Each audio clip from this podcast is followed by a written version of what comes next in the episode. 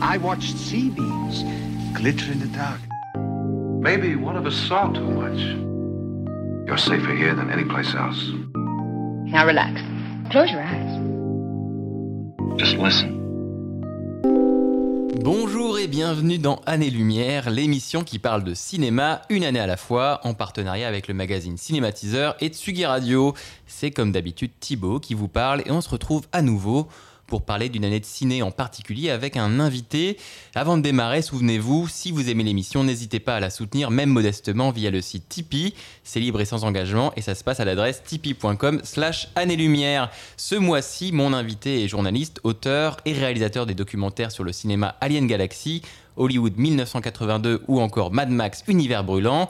Il est aussi et surtout le fondateur du magazine Rokirama consacré au cinéma et à la pop culture. Cette personne touche à tout et passionnante, c'est Johan Kiramonte. Salut Johan.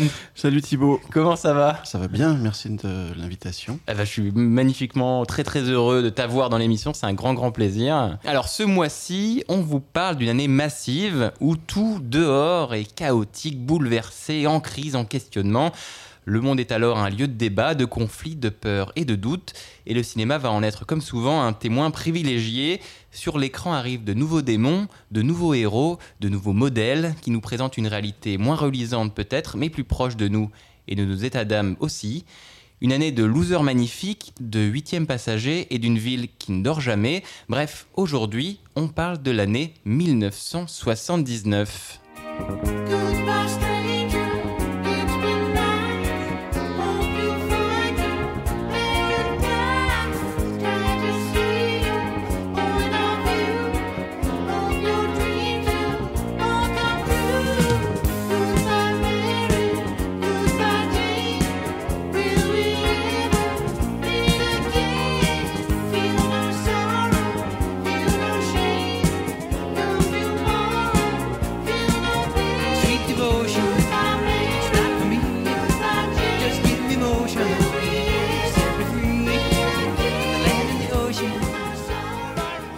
Stranger de Super Tramp, on écoutait ça en 1979. Alors pourquoi avoir euh, choisi cette année-là, cette période-là, Johan euh? Euh, tu m'as proposé de choisir entre deux décennies, les années 80 et les années 70, pour pour déjouer un peu les pronostics. Ben, je me suis dit, je vais faire les années 70, parce que de toute façon, Okirama, c'est les années 80, euh, ce qui n'est pas vrai. Après, j'hésitais entre beaucoup d'années, mais 79, c'était euh, évidemment l'occasion de parler d'Alien.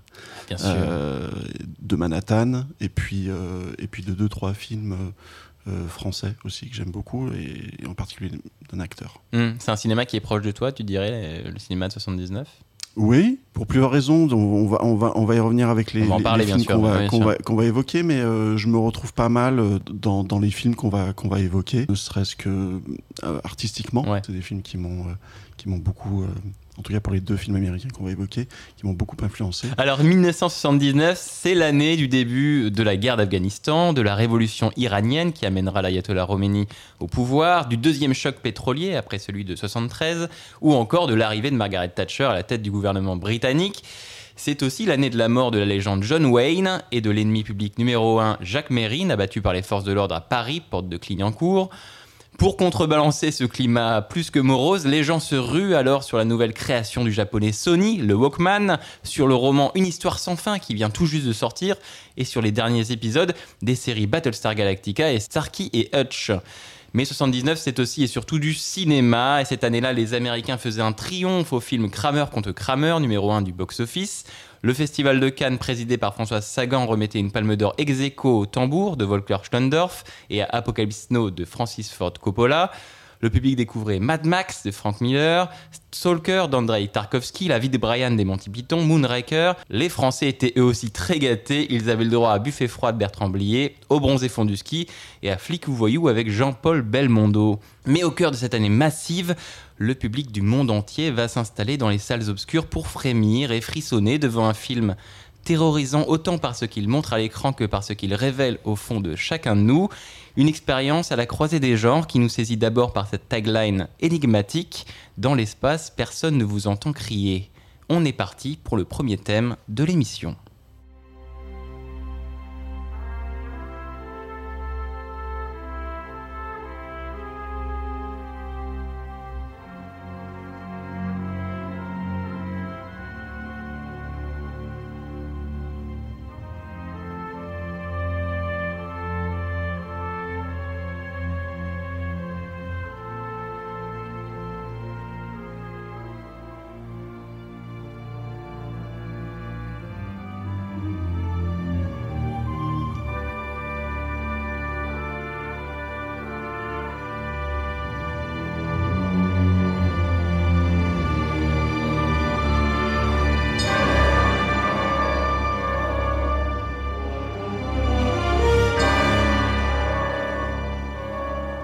Cette musique énigmatique, mystérieuse, elle est composée par Jerry Goldsmith et c'est la musique du film Alien de Ridley Scott avec Sigourney Weaver, Ian Holm, John Hurt, Tom Skerritt. Alors Alien évidemment, euh, sorti grand film cette année 1979 et film euh, ô combien célèbre, euh, une référence pour beaucoup.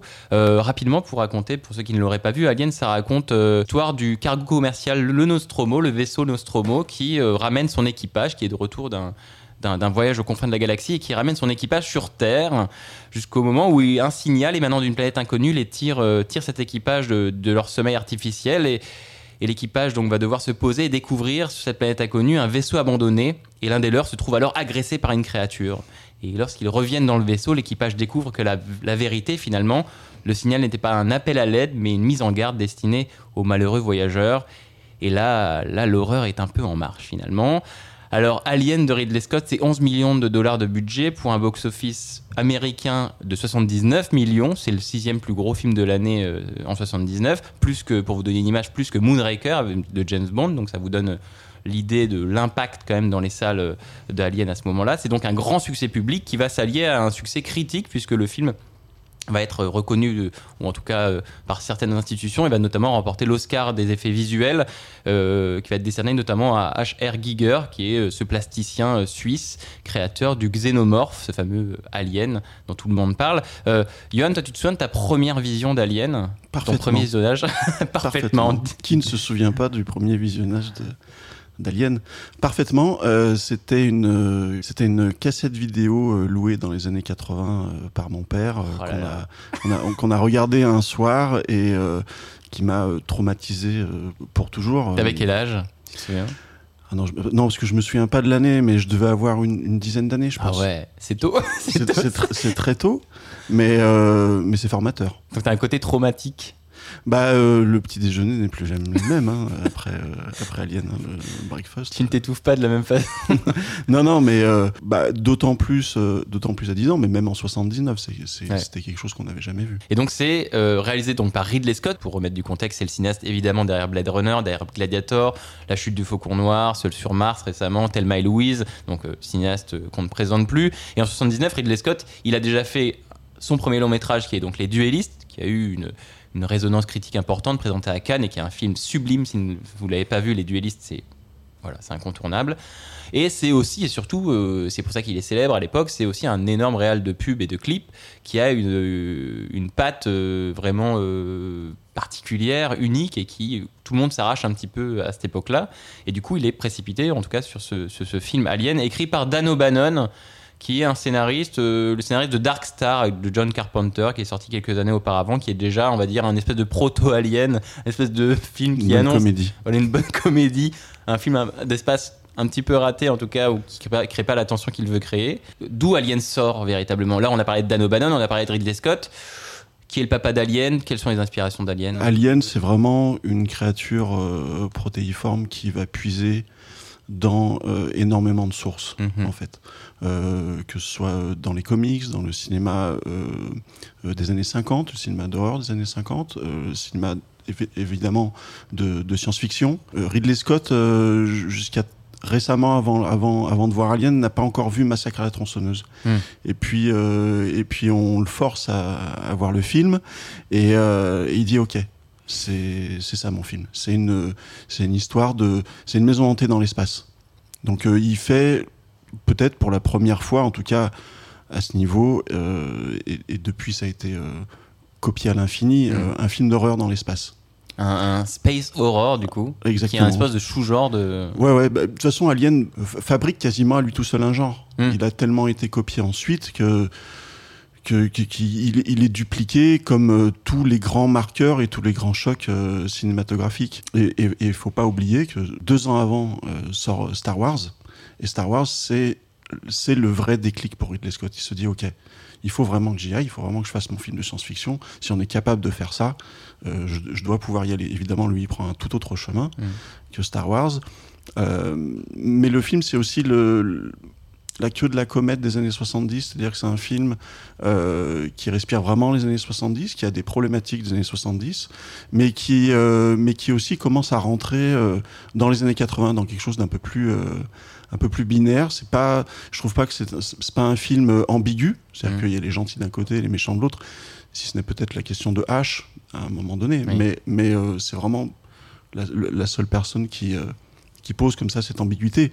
De l'autre côté, on a le, le bien, le mal, et c'est la confrontation au sein, au sein d'un vaisseau. Et ça, c'est très, euh, c'est bien le retour des années 80, ça quand même. L'ambiguïté des années 70, on la laisse un peu derrière soi. Un truc un peu réganien, quoi. Voilà, euh, c'est. Mais les Dents de la Mer avaient déjà posé ça hein, en 75 avec euh, le requin et les baigneurs, les hippies, puisqu'ils se les. Puis au le slasher a peut-être installé ça aussi dans les Oh, années 70. Voilà, exactement. Donc on, on arrive vraiment à ce, ce côté ouais, plus, plus, plus binaire, je crois, de, Mm. de la question. Et c'est vrai que tu en as parlé, euh, là on est en 79, on est deux ans après Star Wars, on a une époque où le cinéma américain et Hollywood en particulier a envie de, de réitérer l'espèce de miracle Star Wars qui a été un carton phénoménal. Et donc tout le monde se jette. La même année en 79, on a le, le film Star Trek qui sort, donc le, le, film adapté de la, fameuse série. Euh, Il y a donc James Bond qui va dans l'espace. Tout le monde a envie d'aller dans l'espace cette année-là. Et, euh, et Ridley Scott, du coup, sa proposition, c'est ben, cet espace rutilant, ou en tout cas plein de couleurs, plein de qu'on peut voir dans Star Wars, ou qu'on peut voir dans Star Trek. Ben moi, je vais proposer autre chose. Je vais proposer quelque chose de, de plus usé, de plus industriel. Je vais faire de l'espace un un endroit angoissant. Et comme tu l'as dit, euh, il va devenir le représentant du space horror. Alors space horror, c'est euh, un sous-genre qu'il n'a pas inventé, puisqu'on on peut citer, euh, il y a la planète des vampires de Mario Bava, il y a même Solaris de, de Tarkovsky qui déjà installe cette idée d'un espace angoissant. Plus tard, tu auras Event Horizon, tu auras Sunshine de Danny Boyle, etc., etc. Mais c'est vrai que quand on pense space horror, forcément Alien arrive. Et space horror, tu l'as dit, c'est un mélange ben, de space opéra, de genre science-fiction et de genre horreur. Et moi, j'ai envie de te poser la question qu'est-ce que va révolutionner Alien dans la science-fiction et dans le genre horreur Alien, c'est tellement le, la conjugaison de, de, de plein de talents. Parce Mm. que, évidemment, on met euh, Ridley Scott au, au, au premier plan. Euh, c'est lui le chef d'orchestre euh, du film. Mais euh, quand on pense à bah, Dan O'Bannon, Chris Foss, Ron Cobb, Giger, évidemment, Forcément. qui impactera pour toujours euh, ce film et la, et la franchise euh, tout entière. Je, je crois que c'est vraiment la conjugaison de tous ces talents qui vont révolutionner euh, le space opéra et le film d'horreur. Mm. Dans le sens, à mon avis, plus graphique que de l'évolution même du film d'horreur ou du space opéra. C'est vraiment, je crois, visuellement où on, on part en, en 68 de- avec 2001 de quelque chose de, de très clean finalement. Mm. Enfin, je veux dire, quand on regarde les, les intérieurs, il n'y a pas un brin de poussière, euh, c'est- l'espace, c'est voilà. c'est nickel. C'est de la musique classique. euh, Voilà. Et là, euh, Ridley Scott, visuellement, il va vraiment chercher. C'est un anglais. Hmm. Et ça, ça, ça a son importance. Un européen, tu veux dire? Un européen. Et, et un anglais précisément, parce qu'il ne faut pas oublier que le film est tourné en Angleterre. Hmm. Et que à cette époque-là, en Angleterre, euh, les techniciens sont vraiment les, les meilleurs au monde. Ils vont euh, tourner là-bas pour cette raison-là. Ridley Scott veut euh, des techniciens anglais. Euh, et tout ça, c'est important parce que dans la construction des décors, tout ça, ils abattent un, un travail phénoménal. euh, où ils vont chercher euh, des débris euh, d'avions euh, dans des aéroports, où en, en une journée, ils fabriquent euh, six panneaux de, de- de vaisseaux spatiaux. Enfin, Mm. voilà, des, des trucs ahurissants. Quand on regarde les, les- les photos de, de tournage, on voit les plateaux, il n'y a pas de fond vert à l'époque. Ouais, ouais, ouais. C'est tout du dur, tout du réel. C'est aussi de la Puis maquette. C'est gigantesque. C'est gigantesque, les intérieurs sont, sont incroyables. Donc je crois que euh, c'est surtout à ce niveau-là où, euh, où c'est ce, ce mélange. Évidemment, il y a euh, le Mario Bava, la planète des vampires, qui va énormément influencer euh, Ridley Scott pour, euh, pour le film. Mais euh, on reste dans... Il y a- quand même un côté italien. Pour le dire gentiment. voilà, il y, a- il y a toujours un côté un peu, euh, un peu potache quand même, qui vient du giallo, qui vient, qui vient Mhm. de tout ça, où c'est- un peu grotesque parfois. Ouais, ouais, ouais. Ça peut avoir cet aspect-là. Chez Ridley Scott, au contraire, on est dans quelque chose, de très ciselé, Très de très précis, de très sérieux, qu'on va retrouver euh, finalement Mm. plus tard chez un réalisateur, d'après moi, euh, qui s'appelle David Fincher, qui est pour moi le digne héritier de Ridley Scott, en tout cas visuellement. Qui réalisera en plus Alien 3. Voilà. Et moi, je me souviens parce que du coup, j'ai dû revoir euh, Alien là pour préparer euh, l'émission et je l'ai présenté à, à ma copine, donc elle l'a découvert. Donc c'est toujours intéressant de voir un, une espèce de un peu un monument un peu intimidant comme ça avec quelqu'un qui l'a jamais vu, parce que du coup tu toi tu t'es fait une image mentale du film et j'ai redécouvert un peu le film et, et c'est là que tu te rends compte que l'image mentale que je m'étais faite d'Alien est complètement était complètement différente de ce qu'est Alien. C'est un film qui a euh, vraiment deux parties. Que t'as quand même une première heure qui est pas du tout pour ce pour, pourquoi l'alien est connu, c'est-à-dire euh, ce côté euh, huis clos, euh, course contre la montre, slasher, cette dimension slasher. La première heure d'Alien, c'est de l'ambiance. C'est- plus proche de Tarkovsky et Solaris en posant des choses. Il y a des plans très très longs, il y a des, il y a des scènes qui sont étirées, l'atterrissage qui prend des plombes, mais pour encore une fois poser des. C'est poser une ambiance, pour poser un mood et pour poser quelque chose et pour peut-être que cet élastique qui s'étend pète en deuxième partie et, que la déflagration se ressente tout au long de cette deuxième partie. Mais c'est vrai qu'il y a un film qui a euh, qui, qui prend autant de soucis de développer une intrigue et une histoire que développer une ambiance, son ambiance, qu'il pose un peu comme un comme un statement quoi, en disant regardez, on, on rentre dans, dans cette ambiance de l'espace toute particulière qui n'est pas Star Wars, qui est autre chose. Et c'est totalement volontaire. euh, cette, euh, cette- je crois que c'est précisément une quarantaine de minutes Hmm. où il, finalement il se passe pas grand chose. Où déjà, les, les- toutes les premières minutes sont dans le silence, Six minutes sans aucune ligne de dialogue. voilà, sans dialogue, euh, juste des bruits de, d'ordinateur, La musique de euh, Goldsmith, vaisseau, la musique de Goldsmith. On se balade dans le vaisseau. Ouais. Il y a quelque chose qui est réellement, euh, on, nous, on, nous, on nous amène à nous réveiller. Mm. Ce que, ce qu'évidemment euh, font euh, tous les protagonistes du film à un moment donné avec euh, ces capsules qui s'ouvrent comme, euh, comme une fleur, voilà, comme euh, des pétales qui s'ouvrent. Et, euh, et c'est, un vrai, c'est un vrai réveil. Il y a quelque chose aussi qui tient de la, de la procréation à ce Mm. moment-là. il y a vraiment tous les symboles sont, sont, sont incroyables dans le film parce que le, vaisseau s'appelle Maman, euh, c'est elle qui les réveille, donc ses enfants. Il y a, voilà, il y a quelque chose. Et qui on présente le Nostromo, qui est un personnage à part entière. C'est peut-être d'ailleurs le premier personnage qu'on présente dans le film, c'est c'est 6 minutes avec le Exactement. Nostromo. Quoi. Exactement. Et ces 40 premières minutes, elles tiennent euh, quasiment de la, de, de la séance d'hypnose, Mm. euh, quelque part. Où euh, moi, j'adore ces 40 premières minutes. Formidable. Voilà, c'est une plongée merveilleuse. C'est d'ailleurs peut-être que je, je préfère le début du film, ces 40 premières minutes, que le reste. Parce qu'il y a quelque chose de voilà, il y a quelque chose du quotidien. On nous présente euh, Ouais. déjà les personnages. L'exposition est, est géniale parce que on nous présente bien tous les personnages et les caractères surtout qui sont très importants. Le milieu ouvrier carrément. Mm. euh, Ouais, la thune, les Euh, enjeux, voilà, le- l'espèce de lutte de classe, de voilà. un film qui est très en avance parce que à aucun moment, je crois que de toute la saga n'est posé la question d'un possible gouvernement. Mm. Il n'y a pas de politique dans Alien. Ce ne sont euh, que des questions euh, inhérentes au capitalisme. Ouais, Est-ce que les gouvernements ont disparu sur Terre On ne le sait pas. J'ai renvoyé euh, au magazine Rokirama sur Alien, mais Rafik Djoumi a fait tout un article justement sur la question freudienne et de Mm. la, la peur dans Alien, mais surtout la question freudienne dans, euh, dans Alien, et de toute cette première partie qui tient réellement de l'hypnose, des choses qui ont été étudiées dans la publicité, dans la propagande. Ridley Scott ne, ne pouvait pas ignorer le concept.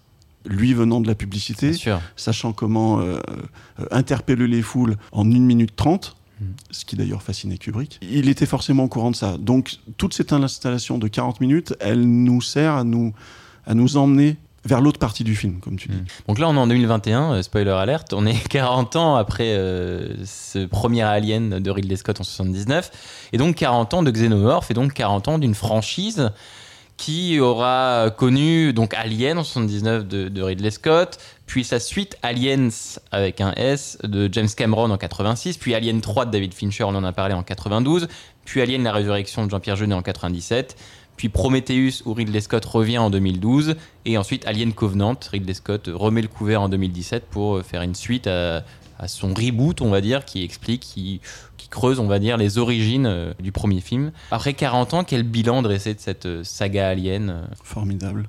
C'est-à-dire que moi, je fais partie des avant-gardistes qui, euh, qui, euh, qui défendent, Qui tous les films Aliens euh, alors pas On tous, parle pas des Alien versus Predator, Non, non, versus tout. Ça, voilà. ça, On ne parle pas de ça, on parle juste des films. Non, on reste sérieux, c'est une Voilà. émission sérieuse. oh, exactement, Voilà. on n'est pas là pour rigoler.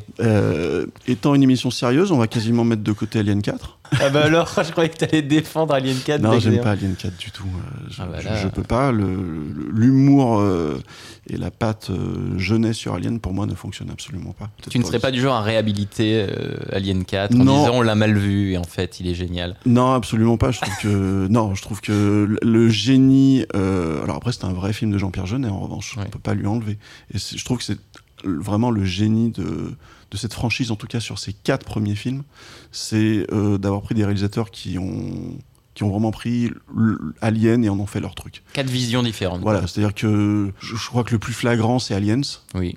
Euh, Film de guerre, quoi. James Cameron arrive, il dit ok d'accord, euh, Alien c'est ça, je vais certainement pas essayer de refaire ça, je vais faire autre chose, je vais faire un film de guerre dans l'espace, Hmm. chef-d'œuvre supplémentaire. Alien 3, on sait euh, tous les problèmes qu'a eu euh, Fincher euh, sur le film et qui l'ont quasiment fait abandonner euh, le cinéma. Il- Heureusement qu'il ne l'a pas fait. Heureusement. Euh, voilà. Et puis après, euh, Prometheus et Covenant, bien, bien, bien longtemps après, je sais que les deux films ont énormément de détracteurs qui sont détestés, que Ridley Scott depuis, je pense, est détesté de la terre entière. Et pourtant, ce sont des films pour moi extrêmement cohérents dans ce que raconte la saga. Mm. C'est-à-dire que à un moment donné, Ridley Scott, le xénomorphe, et, et d'ailleurs, c'est peut-être aussi le souci des films, c'est que ça ne l'intéresse plus. L'humain même ne l'intéresse plus. Il faut voir les deux films aussi avec le reste de sa filmo à cette époque-là. Il faut revoir ces films-là avec Cartel aussi, qui est un film euh, extrêmement noir, extrêmement pessimiste, euh, nihiliste. Ce sont des films nihilistes pour moi. Ce sont des films qui condamnent l'humain, qui condamnent l'homme, qui lui demandent de céder la place à quelque chose d'autre. C'est-à-dire que de la procréation au départ dans son, dans son premier film, là on parle de création pure. Ouais. Euh, Fassbender euh, dans les films, voilà, il crée réellement ça. Et quand on regarde les films avec le, le commentaire audio Ridley Scott, on comprend vraiment beaucoup de choses. L'utilisation de la musique, l'entrée au Valhalla à la fin de, de Covenant, ça veut dire quelque chose. Donc voilà, pour moi, il y a quelque chose de vraiment cohérent qui effectivement peut échapper euh, au grand public, parce que le grand public n'a pas à savoir, euh, à lire plein de livres pour comprendre des films et à Oui. les apprécier. Absolument pas. Euh, néanmoins, quand on prend la peine de, de s'intéresser réellement euh, à ce que, sont, ce que sont les films, après on peut discuter de Mm. le rythme, la narration, euh, la réalisation, euh, tout ça, tout ça est discutable. Bien sûr. Mais en revanche, je trouve que ce sont des films extrêmement cohérents. Cohérent avec la Ridley Scott et la carrière de Ridley Scott. Ça s'en dit beaucoup sur le cinéaste euh, et son évolution Après, à on 40 peut ans. regretter qu'il ait, qu'il ait repris des mains à Neil Blomkamp, son alien Bah, qui avait l'air formidable aussi. Justement, qu'est-ce qu'on peut espérer du coup pour le futur de parce que Ridley Scott euh, est quelqu'un de très vieux, quand il est assez vieux, qu'est-ce qu'on peut espérer pour le futur de la saga Alien? Toi, qu'est-ce que tu espères que justement un, un petit jeune euh, comme James Cameron à l'époque leur prenne et en fasse quelque chose d'autre ou, ou une autre une autre chose? Je je sais pas du tout si euh, Ridley Scott a, le, a de quoi terminer une nouvelle, une nouvelle trilogie. Il voulait faire un troisième film pour Il faire voulait, cette il voulait en faire un. cette trilogie. Euh, D'abord, est-ce que la Fox, donc Disney, lui laissera faire euh, C'est Ah oui. une autre question. le euh, Covenant n'a pas très bien marché. Voilà, Covenant, ça n'a pas été euh, la folie. Dans l'absolu, moi, je suis toujours chaud pour un film de Ridley Scott. Après, euh, je trouve que si on met de côté Ridley Scott, Neil Blomkamp, c'est le qui- de District District 9, euh, c'est le, le mec qui doit y aller, quoi. Ouais. Et c'est d'autant plus un crève-cœur que voilà qu'on verra pas qu'on verra pas certainement jamais son Alien et que derrière il doit faire Robocop et qu'il le fait pas non plus alors que ce sont des films qui sont faits pour lui ça se voit Mm. ça se voit Ouais, D'accord, il aurait fallu euh, un réalisateur comme lui qui avec avec cet univers qui match. Ouais. Avec peut-être cette, euh, cette relecture Autant dire, je pense que Fincher n'y retournera pas. Donc non, je, je, je, je sais pas. Et puis peut-être qu'à un moment donné, mais en fait, faut laisser la franchise de, telle qu'elle est et puis euh, fabriquer d'autres choses, euh, de nouveaux univers, euh, Ah. de nouveaux héros. euh. Une autre proposition On aussi. peut, on peut s'arrêter là, quoi. On peut aussi. arrêter On a de- le droit aussi. de ressusciter toujours les mêmes personnages. Euh, nous regardons Terminator droit dans les yeux Ouais, ou Star Wars. ou Star Wars par exemple. Effectivement, c'est une proposition. Bah voilà, voilà qui conclut parfaitement ce premier thème de notre émission sur 1979. Vous êtes toujours en train d'écouter à des lumières. On est toujours avec Johan Caramonte et on est parti sans plus attendre vers le second thème de notre émission.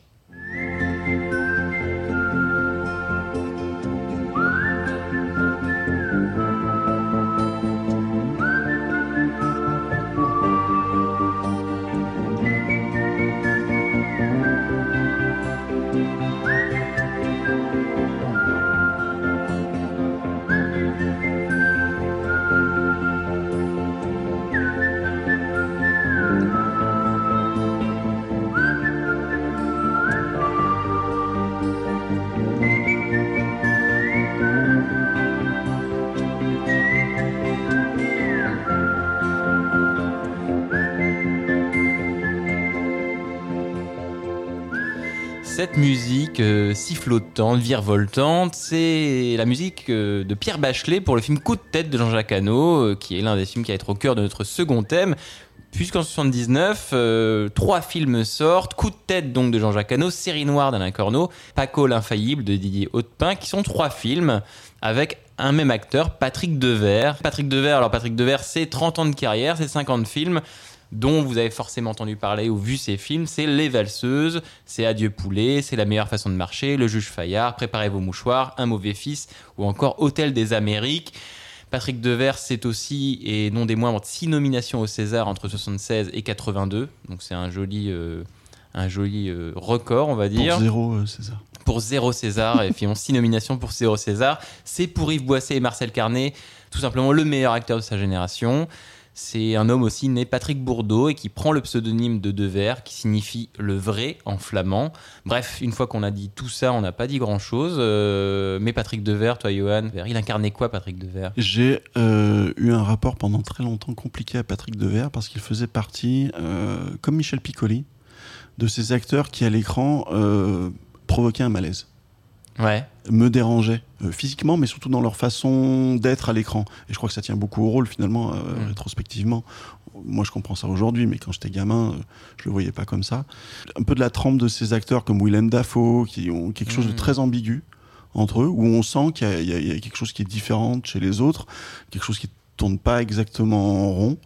Euh, donc, donc De Verre, pour moi, pendant très longtemps, j'ai pas voulu voir de film avec lui parce que provoquait réellement un malaise. Ah, il dérangeait. quoi. Ah, il me dérangeait, ouais, vraiment. Mais tu dis quelque chose d'intéressant, tu dis il avait quelque chose qui tournait pas rond, il y avait quelque chose de différent, et du coup ça te dérangeait. Parce que Ouais. c'était quelque chose que tu voyais pas ailleurs.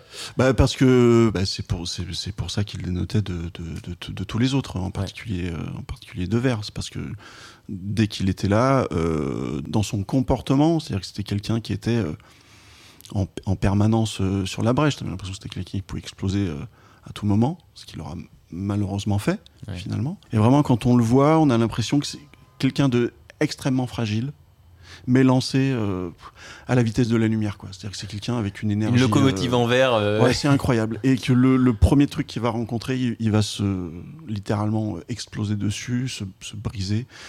Mais tant que ça avance, c'est quasiment inarrêtable, quoi. Et, et, et c'était quelqu'un, oui, qui avait une, une énergie euh, incroyable, mais euh, Tu te souviens du film qui t'a fait changer d'avis sur Devers? Série noire. Que tu as vu du coup plus tard j'ai vu beaucoup plus tard. Ouais. J'ai vu beaucoup plus tard. Euh, série noire. Série noire que j'ai vu, euh, que j'ai vu en premier, que j'ai vu avant Les Valseuses, que j'ai vu avant Coup de tête. Mais série noire, euh, quand, on, quand on le regarde et quand on écoute un peu les gens qui l'ont connu, c'est c'est le- le, rôle de sa vie parce que c'était parce que c'était lui à l'écran. Série Noire, ça raconte quoi pour ceux qui l'ont pas vu Ouais, série noire, c'est euh, l'histoire euh, d'un d'un espèce de loser finalement. euh, Ce mot va revenir souvent dans ce second Ouais, ouais, euh, malheureusement. Oui, Euh, malheureusement.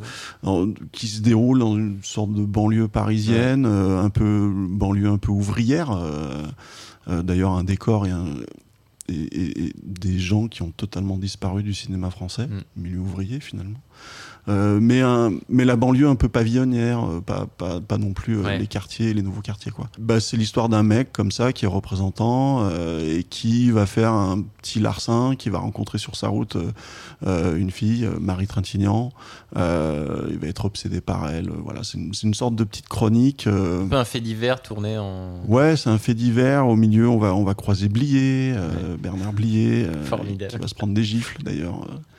Je pense qu'ils sont peu à lui, avoir, à lui avoir mis des gifles à l'écran. Puis c'est- un film qui, dans ce film, Corneau ré- révolutionne sa, sa Mm. mise en scène aussi, parce qu'il décide de- d'être beaucoup caméra à l'épaule. euh, parce qu'il veut suivre Devers. Il est, il est au contact de Devers tout le long, tout le long du film. Justement, euh, je l'ai lu il y a- pas longtemps. C'est Georges Perec qui écrit les, Oui. qui écrit les, les dialogues. Et il n'y a pas d'improvisation dans les dialogues. C'est-à-dire que tout, tout ce qui est à l'écran est écrit. Les acteurs et les actrices déclament vraiment ce Mm. que Perec a écrit. En revanche, les mouvements euh, dans, dans le cadre, euh, notamment de Devers, ça, par contre, Devers pouvait, pouvait faire ce qu'il voulait. C'est pour ça qu'il était euh, C'est pour ça que Corneau était euh, caméra à l'épaule, parce que si Devers voulait changer de pièce, on devait pouvoir changer de pièce avec Pour lui. pouvoir le suivre. euh, Malgré la il lumière, a malgré adapté sa euh, réalisation à l'acteur qu'il avait en face de lui. Totalement, totalement. C'est un film qu'il a écrit, qu'il a, écrit pour lui, de toute Mm. façon. T'as un côté électron libre, hein, Patrick Devers. T'as un côté, fait comme tu l'as dit, foudre en bouteille. J'ai fait en face de moi quelque chose que je ne peux pas contrôler. Et d'ailleurs, il y a cette scène fameuse dans Série Noire où il est dans ce terrain vague avec, sa- avec cette bagnole. Il se met et des coups connard Et il se et il s'éclate la tronche contre le pare-choc de sa voiture. Et volontairement, il, il se, il se jette le crâne dessus Ouais. euh, à plusieurs reprises. Et c'est vrai que quand tu regardes le film, c'est tu te dis bah là il fait pas exprès. Ah, il, non, non, il- clairement il se, il se balance la tronche contre la voiture et ça doit vraiment lui faire mal. Et comme tu dis, c'est saisissant quoi. D'ailleurs, sur cette scène-là, il, il fait le tour de la Ouais. voiture et, et il court sur la voiture, il met un grand coup de tête dans la voiture, il s'ouvre le, le front. Ouais. Et à ce moment-là, bon, bah, il, le raconte, il y, a un- cut et on lui dit euh, Euh, Mais tu veux qu'on te mette quelque chose? Et là, Devers, t'es malade ou quoi? Tu mets, tu mets rien du tout, je saigne, c'est comme ça. euh. C'est vrai que De Verre, ça c'est intéressant parce que donc as ce côté électronique, mais il, il se, il se défend, en tout cas, il, se, il, est, il est inspiré par l'acteur studio. Euh, américain, c'est-à-dire qu'il a ce côté, euh, donc acteur studio, c'est euh, ce- cette école, on va dire américaine, qui a formé des gens comme Marlon Brando, Dustin Hoffman, Harvey Keitel, Robert De Niro, Al Pacino, etc., qui revendiquent, on va dire, qui prônent une suridentification des acteurs pour le personnage qu'ils jouent, c'est-à-dire que ben, Robert De Niro pour Taxi Driver, pour jouer un, un chauffeur de taxi, il peut devenir chauffeur de taxi pendant plusieurs semaines pour rentrer dans la peau du personnage. Pour jouer ben, jouer quelqu'un de dépressif ou de qui va pas bien, ben, il faut se mettre dans l'état euh, dépressif de le personnage qu'on va jouer. Donc à ce côté, il faut que je me mette à la place du personnage que je vais jouer. Et Devers, il est complètement là-dedans. Ce qui, du coup, dans le paysage euh, des acteurs français, est une petite anomalie quand même, mine de rien. Euh, tu dis qu'il est complètement là-dedans et je, je, je, pas? je sais pas, je sais pas parce que quand, euh, quand on écoute euh, encore une fois les gens qui l'ont côtoyé, apparemment, ce qu'il est dans Série Noire, il l'était vraiment à la ville aussi, c'est-à-dire que oui. n'y avait pas, à partir du moment où il y avait action, il ne se métamorphosait pas en, en quelqu'un d'autre. C'était quelqu'un qui était quand même euh, toujours un peu là-dedans. Après, euh, il y, a- il y a du jeu et Mhm. euh, il, faut bien, il faut bien jouer un personnage à un moment donné. Il n'était pas non plus poupard. Ouais, c'est ça, ouais, Franck Euh, Poupard, Franck le loser Poupard. magnifique, il n'était pas complètement ça. Après, est-ce qu'il vraiment il empruntait à la à l'acteur studio? Je, Honnêtement, je sais pas. C'est vrai que bah, la même année, donc on a Série Noire dont on vient de parler, et il y a Coup de tête qui est du coup encore autre chose. C'est une sorte de comédie grinçante euh, et sociale aussi euh, sur le qui se passe dans le milieu du football, qui montre aussi une autre façade intéressante de Patrick Devers. Euh, c'est vrai que moi j'ai découvert Coup de tête pour l'émission, formidable film. Oh, mais quel, quel bonheur de film avec euh, une série de second rôles, tous plus magnifiques les uns que les autres, et puis Patrick Devers qui flotte comme ça entre ses figures euh, pour tracer son chemin dodelinant, comme ça c'est assez, assez fou. Mais c'est vrai que Patrick Devers, là on l'a vu avec Série Noire, est connu pour cette incarnation de ces incarnations de, bah, de personnages quand même assez sombres, de losers un peu magnifiques, on en a parlé, de, gens un peu chaotiques, dépressifs. Et tu l'as dit, bah, il était aussi comme ça euh, à, la, à la ville. C'est quelqu'un qui s'est suicidé le, le- le 16 juillet 1982 en se mettant euh, une balle de, de- de fusil, je crois. dans- Offert dans- par Coluche. off- voilà, dans un fusil offert par Coluche euh, dans la tête, un suicide euh, qu'il a fait chez lui dans le 14e arrondissement, alors qu'il tournait, alors qu'il se préparait le matin même avec Claude Lelouch à préparer le film euh, Édité Marcel qu'il allait tourner dans quelques semaines. Apparemment, il aurait reçu une nouvelle par téléphone complètement, euh, qui l'aurait complètement défoncé au sujet de ses enfants. Il a c'est quelqu'un qui a eu une vie assez compliquée et du coup il se serait suicidé. Euh, moi je pose une question est-ce que les rôles qu'il a joués euh, dans sa carrière, sombres, négatifs, etc., etc. Est-ce que les rôles qu'il a joués ont-ils tué Patrick Devers C'est compliqué à dire. Quelqu'un qui met fin à ses jours, on est, on est au bout de quelque chose. Ouais. On peut, on peut difficilement concevoir euh, ça de notre place. C'est quand, on, quand plus rien ne te retient. En plus, il avait des enfants, Ouais. tout, tout ça. Donc, euh, mais c'est quelqu'un qui, a- qui avait tellement de problèmes à l'intérieur, des, des problèmes de, de- dans son enfance, d'agressions sexuelles, de, choses comme ça qui l'ont euh, plus qu'abîmé. Savoir d'abord euh, pourquoi, je, je sais pas du tout euh, pourquoi Mm. il a fait ça. ça voilà, Oui, ça reste encore très nébuleux. après, est-ce que le cinéma, est-ce que ce sont ses rôles? Est-ce que c'était cathartique pour lui? Ouais. Est-ce que est-ce qu'il y trouvait au contraire un échappatoire et l'occasion peut-être de, de rendre à l'image euh, ce qu'il avait à l'intérieur En revanche, euh, il a été euh, extrêmement euh, blessé, en colère de ne, de ne pas avoir la reconnaissance euh, des Césars Mm. pour, euh, pour Série Noire. Ouais. C'est-à-dire que c'est un film qui était euh, nommé, je crois, dans toutes les catégories et qui n'a rien eu. Et, et ce soir-là, euh, d'autres d'autres le racontent qui étaient qui faisaient partie de l'équipe. hein. Euh, et, et il était euh, il était effondré. Donc euh, est-ce que ce manque de reconnaissance, même s'il avait évidemment la reconnaissance euh, de la critique, du public, tout ça, mais le, le- le reconnaissance de, ses pairs finalement, euh, qu'il a- qu'il avait pas forcément. Euh, encore que euh, quand tu es adoubé par Claude Sautet, par Alain Corneau, par Blier, par des gens comme ça, tu te dis bon bah ça va, j'ai quand même réussi un truc Ouais. quoi.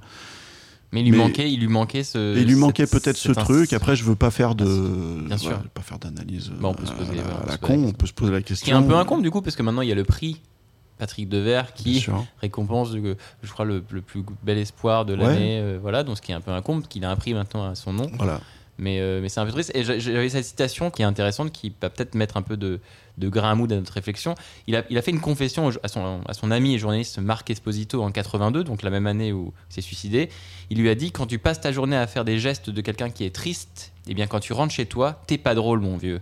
T'as pris le pli. Quand tu fais cinq films de suite où tu joues un paumé, tu finis par être un paumé, alors j'en ai marre Hmm. lui-même, on dirait qu'il, il- tu vois, Bah, il- effectivement, il, oui, il l'a dit comme ça oui. et il- tu vois, lui-même, il, tra- il traduit, j'en ai marre de jouer des paumés et, et, euh, Bah, quand et tu touche, regardes euh, Un mauvais fils, oui, euh, de Ouais. Claude Sautet, le, Ouais. le- le- le film est terrible.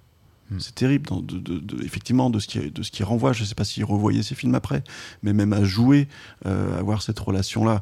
Même si c'est que de la fiction ou quoi, euh, être aussi dur avec son père, avoir cette. C'est, je trouve que c'est un film vraiment, vraiment, vraiment dur. Et, et à la fois, on voit que lui pour, pour le jouer. À cette époque-là, c'était lui ou Gérard Depardieu, de toute façon. Ouais. On déplace à Gérard, euh, Patrick Devers est un meilleur acteur. les mots Euh, sont lâchés. Mais, euh, mais voilà, ouais, après, est-ce que est-ce que c'est le cinéma Peut-être, peut-être. On reste, on peut-être. reste sur ce point d'interrogation. à, à mon avis, c'est c'est pas tout blanc, tout noir. C'est peut-être plus compliqué que un ça aussi, mélange tout simplement, extrêmement sûr, complexe, à mon avis, effectivement, de, de, de, de vie et d'écran.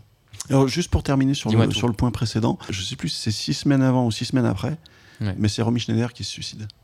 Oui, oui, et les effectivement. trajectoires Ouais, Il y a ces sont- trajectoires-là. ouais. sont eh, vraiment parallèles. Ouais. Dans ce qui se passe à l'écran et ce qui se passe en dehors. Il y a, il y a vraiment euh, quelque chose à raconter là-dessus. En tout cas, il y aura bientôt un très bel article d'Esther Bréjon sur le sujet dans Rokirama. Voilà, c'est là où je l'ai vu, effectivement. C'est bien là où je l'ai je l'ai vu passer. Esther m'avait dit, euh, Esther, qu'on salue, qui était une ancienne invi- invitée de d'Année Lumière et une amie, et qui m'a effectivement parlé de, de- Ouais, d'un et article comme ça. euh, Bah voilà, c'est là où je l'ai Et entendu. c'est vraiment, euh, quand elle l'écrit, euh, l'article met tout en lumière et effectivement, ça devient limpide. Et on voit la trajectoire de ces deux acteurs. c'est vraiment Et incroyable. pour finir, peut-être sur ce thème, que- quel est l'héritage de Patrick Devers aujourd'hui? Tu, tu verrais des, des acteurs qui pourraient se prétendre des héritiers de Patrick Devers, ou alors c'était une fulgurance qui n'arrive qu'une fois dans. Moi, j'y ai réfléchi. j'ai- Dans les années 90, je t'aurais dit Guillaume Depardieu, qui a ce côté Oui. euh, complètement brisé à l'écran, mais, Mais qui nous a quitté, machin. Euh, y a, pour le côté bordélique, mais alors pas pour autre chose, hein. vraiment juste pour le côté bordélique, parce qu'après il est dans une autre catégorie. Je pensais à Pio Marmaille.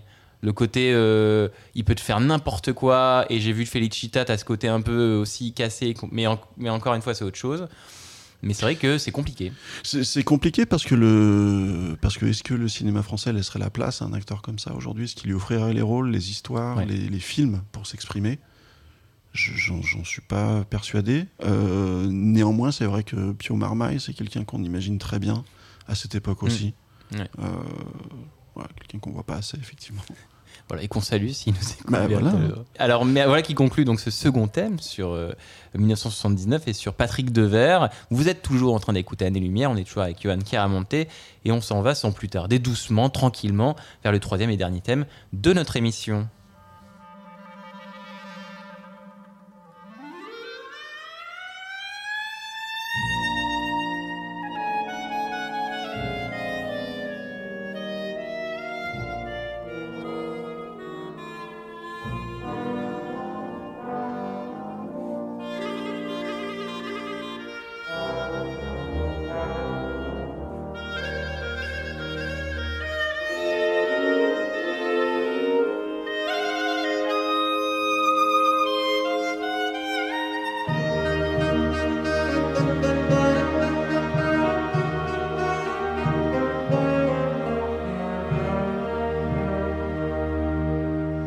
Rhapsody in Blue de George Gershwin, cette musique qui est l'ouverture euh, d'un film fameux aussi issu de cette année 1979. Ce film fameux, c'est Manhattan, de et avec Woody Allen, mais aussi avec Diane Keaton, Meryl Streep, Marielle Hemingway, Michael Murphy. Un film qui raconte euh, l'histoire d'Isaac Davis, qui est un auteur de sketch comique new-yorkais euh, d'une quarantaine d'années, que son épouse vient de quitter. Et celle-ci vit maintenant avec une autre femme et écrit un livre sur son ancienne vie conjugale. Et donc Isaac va se retrouver comme ça au, milieu de- de- d'un maelstrom médiatique. Et lui, du coup, de son côté, entretient avec une relation avec une collégienne de 17 ans, Tracy, une liaison qui lui rappelle du coup euh, le caractère éphémère des relations humaines. Alors Manhattan de Woody Allen, euh, en 79, c'est un box-office de 39,9 millions, donc 40 millions de dollars au box-office, 20 millions de tickets vendus. Euh, en 2021, ça donnerait, pour vous donner une idée, ces 40 millions de dollars donneraient 146 millions de dollars ajustés. Donc c'est un succès énorme à l'époque. Et c'est d'ailleurs toujours le deuxième plus gros succès aux États-Unis pour Woody Allen, juste après Annie Hall. Manhattan, c'est un film qui est nommé deux fois aux Oscars pour le scénario et donc pour l'actrice euh, Marielle Hemingway. Et qui a notamment dans sa manche, parmi euh, moult choses, la photo euh, folle de Gordon Willis, qui est donc le chef opérateur, notamment du parrain, de la trilogie du parrain. Euh, comment est-ce que tu qualifierais euh, Manhattan pour ceux qui ne l'auraient pas vu? Bah, D'abord, c'est un film qui porte bien son nom, puisqu'on a souvent, euh, à juste titre, pour plein de films, on dit ouais, la ville, c'est un personnage à part entière. Bon, bah là, Là, c'est Manhattan. c'est clair et net. C'est une, c'est une lettre d'amour à cette ville, évidemment, de la part de, de la part de Woody Allen. Et c'est une, une carte postale. Le film, c'est une carte postale. Euh, visuellement, c'est le, c'est le Manhattan de Woody Allen, c'est-à-dire que c'est un Manhattan qui, il n'y a pas de pauvres, il n'y a pas, pas- y a pas de noirs non plus, pas de violence. euh, c'est une version euh, idéalisée euh, de, de, de, de la ville dans un noir et blanc sublime où il pleut. Il faut savoir que Woody Allen préfère très largement les jours de pluie aux jours ensoleillés. Et ensuite, euh, c'est bah, c'est à la fois une comédie, c'est une comédie romantique. Je pense que c'est aussi un bon divan pour Woody Allen à un moment donné où euh, il a eu besoin euh, de, de passer un peu en psychanalyse. Par cracher rapport des choses. Voilà. Savoir que c'est un film qu'il prétend depuis le début ne pas aimer. Oui. Il dit qu'il déteste ce film. Pour moi, c'est un mystère. Pourquoi c'est un mystère pour toi? Alors lui, je sais pas, mais en tout cas, de mon point de vue, Hmm. c'est un film qui est formellement parfait. Au niveau de l'écriture, c'est de l'orfèvre. Pas oublier qu'il n'a pas écrit ce film seul, qu'il l'a écrit avec, euh, avec quelqu'un qui s'appelle Marshall Brickman, qui avait déjà écrit Annie Hall avec lui, qui a été oscarisé. Que vous avez eu du coup en interview dans Rokirama, notamment pour un Rokirama Papers. euh, Exactement. Je voulais vraiment l'avoir en interview parce que en plus c'est quelqu'un qui a fait tellement de choses à côté, qui qui, qui a bossé sur les Muppet Show, qui euh, a écrit chez, chez Johnny Carson, Mm. qui- un scénariste hors pair quoi. Et euh, donc souvent et, et à juste titre parce que lui lui-même le dit, hein, Marshall Brickman le dit, qu'il il est au service de Woody Allen hein, sur euh, quand il écrit. Ouais, euh, ils sont deux à écrire, mais il est, il est Voilà. clairement au service de. il, Woody il est au service, de- il est à son service. Qui à euh, l'époque, Woody Allen en 79 est une, une star, en faisant quelqu'un qui a. Il y a eu Annie Hall euh, Total. là, juste avant, donc c'est un- quelqu'un qui connaît un succès C'est Annie phénoménal Hall qui et le, qui le propulse. euh, Et, et justement, il dit euh, après ça, je fais quoi donc Bon, Manhattan ben, doit être la confirmation de- du succès. euh, Exactement. Et, et d'ailleurs, ça prend un peu Hall à, à contre-pied parce que c'est un- bah, d'abord c'est un film en noir et blanc. Mm. C'est un film qui est beaucoup plus posé, beaucoup plus calme finalement, euh, et qui se permet pas tout ce que se permet Hall, c'est-à-dire je, ne, je ne compte plus le nombre de fois le, le, le- le- le quatrième mur est, est Oui. traversé dans Hall où euh, les protagonistes s'adressent aux spectateurs. euh, voilà, oui, il y a des choses un peu comme ça surréalistes qui, qui, qui, adviennent dans le, dans le film. A contrario, dans, euh, dans Manhattan, on- dans, dans quelque chose de beaucoup plus classique, Mm. euh, dans sa réalisation, quelque chose de beaucoup plus posé, mais à la fois on a parmi, euh, je pense, les plus beaux plans euh, des années, au moins des années 70, euh, Ouais. grâce à Gordon Willis, et, et, et notamment pour moi cette scène dans le musée où Mm. ils se promènent tous les deux avec Diane Keaton, où ils, où, où ils discutent et ce ne sont que leurs ombres qui, Ah, qui- formidable. Justement, c'est c'est- alors c'est tout ça, c'est un, un plateau reconstitué évidemment. Le musée n'existe pas, mais euh, ils marchent à un moment donné sur la lune. On les voit comme ça. Mm. Il y a que leurs ombres qui traversent euh, et ils discutent comme ça. Il y a quelque chose de à la fois surréaliste, complètement poétique. euh, les, les, les dialogues sont à la fois euh, drôles et totalement déprimants. Tout Woody Allen. Euh, finalement. En lançant l'émission, puis nous on a, on a, con- on a construit l'émission tous les deux. hein. Tu m'as dit effectivement, euh, j'adorerais parler de Manhattan en troisième thème, parce que le troisième thème c'est toujours un petit peu une étude de cas, et, et c'est pour ça qu'on aime ce troisième thème.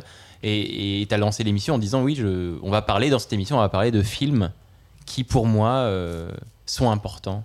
En quoi Manhattan est, est important pour toi dans ta construction personnelle ou? Parce que pour moi, il renvoie à un, un genre de cinéma qui est euh, essentiellement construit sur le dialogue. Hmm. Quelque chose qui n'est absolument pas perdu. Il y a de très grands dialoguistes aujourd'hui, hein, Sorkin, évidemment, Tarantino, euh, des gens comme ça. Mais il y a une, euh, un amour des mots, je trouve, dans le film qui est assez incroyable. D'ailleurs, le, le- le- c'est un film littéraire. hein, c'est pas pour rien qu'ils vont chez Rizzoli à un moment donné, célèbre librairie euh, euh, new-yorkaise. Il y, a- il y a quelque chose de vraiment littéraire. Moi, j'ai lu, lu le scénario aussi. Autant formellement, euh, encore une fois, c'est quelque chose de magnifique, euh, tout ça. Mais au niveau, au niveau des, des mots, il y, a, il y a une justesse, il y a une rythmique vraiment incroyable. Mm. Euh, je trouve. C'est un film pendant pendant longtemps que j'ai mis pour m'endormir, mais en l'écoutant. Je ne le comme un regardais pas. podcast Exactement. Manhattan, le meilleur des podcasts. Je, je fais ça avec beaucoup de films. Et d'ailleurs, euh, et d'ailleurs, la version française est excellente Mm. euh, du film. Aussi parce que on était à une époque où on travaillait énormément euh, sur sur la VF. On avait on avait le temps d'écrire. Justement entre la sortie américaine et la sortie française, il y avait énormément de temps. Après, c'est un film. moi, j'ai 40 ans passés. Je pense que c'est un vrai film de quarantenaire euh, qui pose des questions euh, sur sa vie personnelle, sur ses, sur euh, sur le couple, sur l'adultère, sur Là, le côté sur le temps qui passe. L'autre facette des, de la, rom-com finalement. Ouais, ouais, c'est ouais. la rom-com de névrosé. Qu'est- Qu'est-ce qui se passe après les, les, les, les jolies choses qu'on a quand on a 20 ans et l'amour et les hirondelles et les colombes Ben, On se pose toutes ces questions-là après. Ouais, ouais, coup. non, mais effectivement, il y a quelque chose. euh, les questions que se pose euh, Isaac, donc euh, Woody Allen, Ouais. dedans, pourquoi est-ce qu'il a une relation avec une, avec une fille de 16 ans? Ah, Rétroactivement, effectivement, avec ce qu'on sait maintenant, effectivement, C'est compliqué. c'est- ça- ça- il y a effectivement, c'est compliqué parce que ça. C'est compliqué, mais, mais dans, dans, son, dans son personnage, il y a quelque chose de- d'extrêmement triste et dramatique. Et lui, il se rend compte à ce moment-là que, ben, ouais, une grande partie de sa vie, elle est derrière lui. Dramatique. Mais Manhattan est un film triste. hein. De quoi témoigne le succès d'un film comme Manhattan? C'est quand même atypique d'avoir un film où des gens parlent en noir et blanc, euh, assis sur des bancs pendant des, des- des- des minutes et des minutes et des minutes, et que ça fasse 40 millions de dollars. Peut-être la fin d'une époque, justement, la fin des années 70. euh, et puis, en- encore une fois, c'est un film très new-yorkais. hein, quand euh, Ouais. On a un peu voyagé aux Éta- aux États-Unis, je suis pas sûr. Enfin, on peut pas dire que c'est un film américain, en fait. Ah, c'est intéressant. ça. Le Midwest ne pense pas de la même façon qu'à New York, on le sait très bien, ou au Texas non plus. Donc, euh, c'est un film très new-yorkais. Ce serait intéressant de regarder où il a cartonné. Et à mon avis, c'est les côtes américaines. Après, euh, de, de, de, de, de quoi il témoigne Bah ouais, je pense. euh, Qu'est-ce qu'il raconte des années 60-70 américaines, tu dirais? Bah, comme tu le disais au début, il y a un autre- il y a un film qui cartonne euh, cette année-là, c'est Kramer contre Kramer. Qui est donc un film sur euh, deux gens qui divorcent, enfin un couple qui divorce, Voilà. et la bataille notamment pour avoir l'enfant au Et, milieu. et encore une fois, une question de couple, question de la famille américaine, parce que quand même, Manhattan en parle aussi. Mm. Voilà, il y a, peut-être le, le besoin de faire euh, un peu un état des lieux après, encore une fois, le Vietnam, tout ça, de ce qu'est la famille, ce qu'est la, la, la relation dans un couple, euh, tout ça. Où est passé le fantasme de la famille atomique euh, Ouais, c'est finalement peut-être plus que le, le divan de, de Williams, c'est peut-être le divan de- d'une d'une certaine partie de l'Amérique, euh, Manhattan. c'est magnifique. C'est magnifique. On en fera un t-shirt. On en fera un t-shirt de ça. On fera des pins et des t-shirts.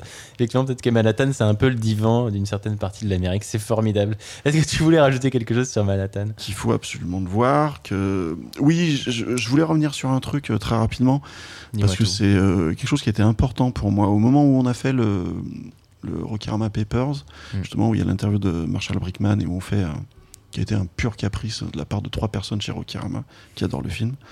Autant dire que ça n'a pas été un carton. Euh, à chaque fois, j'écris euh, une sorte de mini édito, si on peut appeler ça comme ça.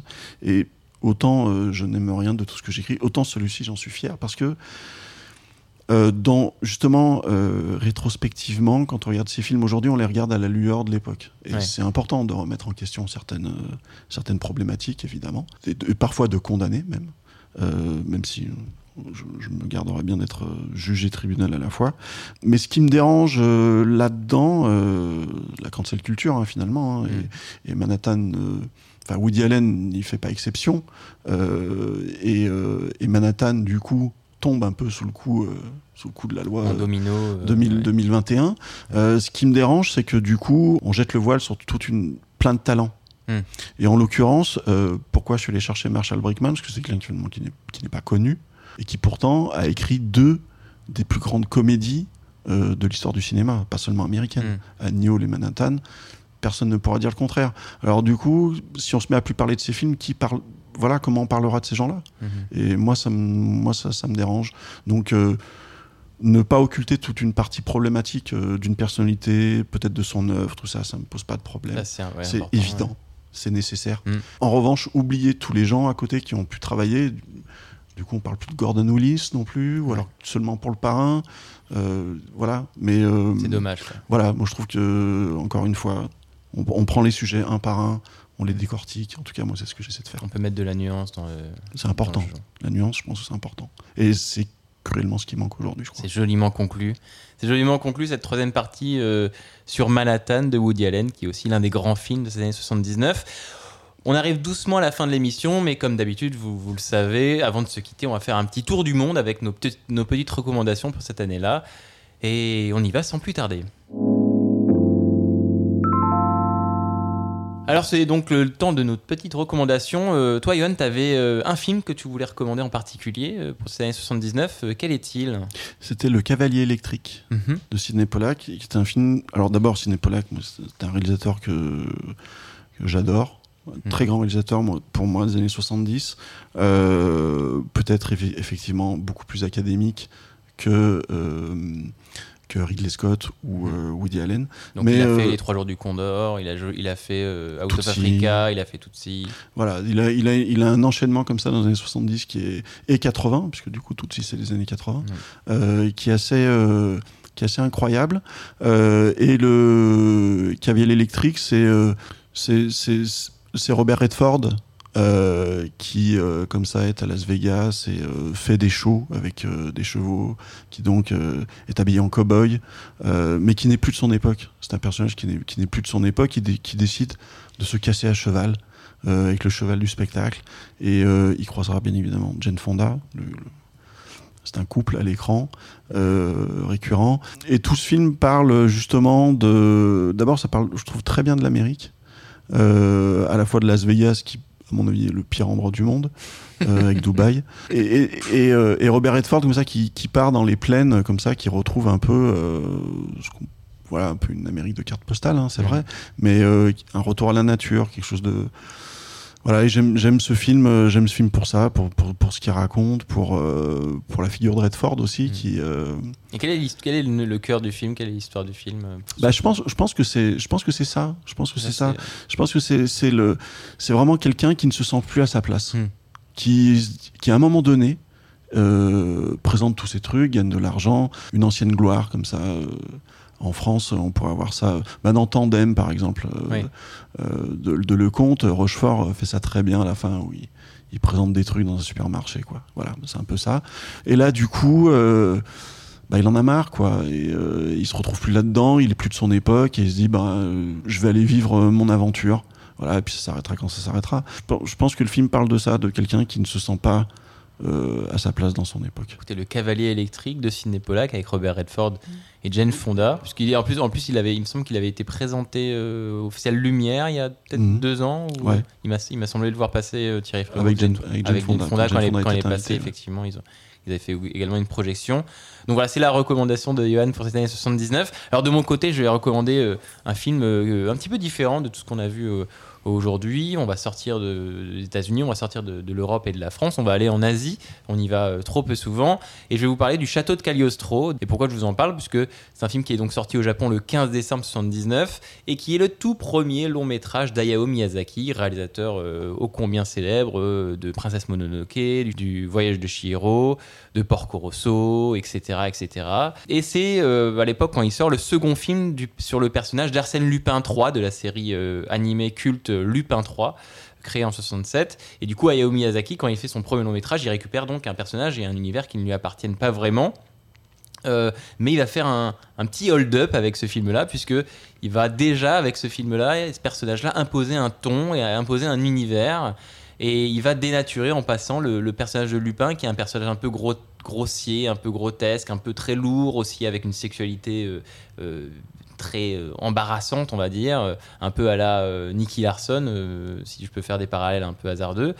Mais en tout cas, voilà, il va utiliser ce premier long métrage et ce personnage-là pour déjà placer comme ça son admiration pour l'Europe, pour placer son admiration pour l'animation européenne, et il va passer des références comme ça à la Bergère et le Ramoneur, au Roi et l'Oiseau de, Paul Grimaud, et pour aboutir finalement à un espèce de grand film d'aventure avec une histoire romanesque, des fusillades, des combats, des trésors, des secrets, mais aussi déjà ce qu'on aime chez Miyazaki, c'est-à-dire ce souci de la, poésie inattendue, de la rupture lyrique euh, impromptue qui arrive comme ça, et de la pause avec des, séquences et des plans euh, qui, voilà, qui vous touchent, qui s'arrêtent et qui vous touchent au, cœur. Voilà, donc c'est Le Château de Cagliostro, c'est le premier film de Miyazaki, c'est déjà un grand film d'Hayao Miyazaki. En général, il est moins connu puisqu'il est hors Ghibli.